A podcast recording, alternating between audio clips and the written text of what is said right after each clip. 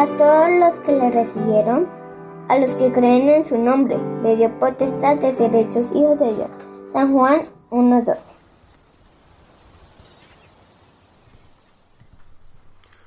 Hola niños y niñas, ¿cómo están? Bienvenidos una vez más a un nuevo devocional. El título del devocional del día de hoy es ¿Es difícil entender la Biblia? A veces los niños y niñas dicen, encuentro que la Biblia es muy difícil de entender. Y, la verdad, es que eso también le sucede a las personas grandes. Nadie podrá decirles, niños, niñas, yo entiendo la Biblia por completo.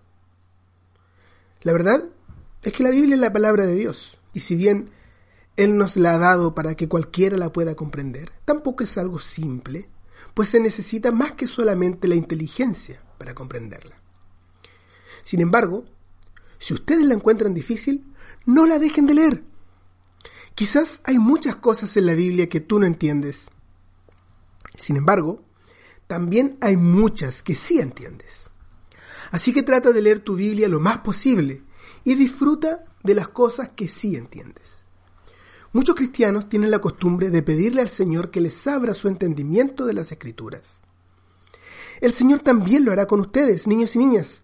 Solo tienen que pedírselo, y Él con gusto les abrirá su palabra. Lo único que tienen que hacer es orar, diciendo, Señor, abre mis ojos para que vea las maravillas de tu ley. Salmo 119, 18. También puedes pedirle que te ayude a vivir en tu vida personal lo que aprendes de su palabra. Por ejemplo, supón que lees el versículo sean amables unos con otros, Efesios 4:32. Entonces pídele al Señor que te ayude a ser amable con tu hermano o hermana, amigos, vecinos, papás, tíos, en fin, con todas las personas. Obviamente eso implica que también le pidas que te ayude a no pelearte con ellos. Hace muchos años atrás, dos personas iban caminando de Jerusalén a una ciudad cercana. El Señor Jesús había sido crucificado y solo podían pensar en su terrible muerte. Durante el camino, hablaban y hablaban entre ellos. ¿Cómo podían haberle pasado esas cosas tan terribles a Jesús? No lo podían entender. Mientras caminaban, se les unió una tercera persona y los escuchó atentamente. Luego este hombre comenzó a hablarles les mostró muchos, pero muchos versículos bíblicos que explicaban las cosas que habían pasado con su Salvador, el Señor Jesús. Él citó versículos del Antiguo Testamento que decían que Jesús iba a morir y entraría en su gloria. En lo profundo de su corazón, estas dos personas sabían que estaban escuchando la lección más grandiosa que jamás hubiesen escuchado. La palabra les fue abierta, sus mentes se aclararon y todo parecía mucho más entendible.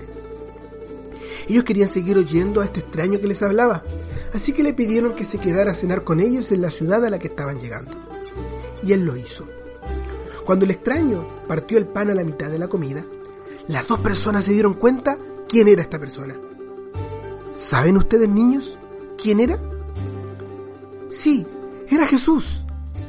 Jesús había resucitado y les estaba abriendo la palabra a estas dos personas. ¡Qué felices estaban! Sin embargo, luego de eso el Señor desapareció. Y los discípulos se apuraron y rápidamente volvieron a Jerusalén para contarle a los otros discípulos las buenas nuevas de que Jesús había resucitado de entre los muertos. Antes de leer tu Biblia, niño, niña, pídele al Señor que te dé entendimiento de lo que estás leyendo. Él puede enseñarle a cualquiera, niño, niña, grande, adulto, anciano. Él es el mejor profesor. Esta es la única manera de que la Biblia no sea demasiado difícil para entender. Me deleitaré en tus decretos y no olvidaré tu palabra. Salmo 119, 16.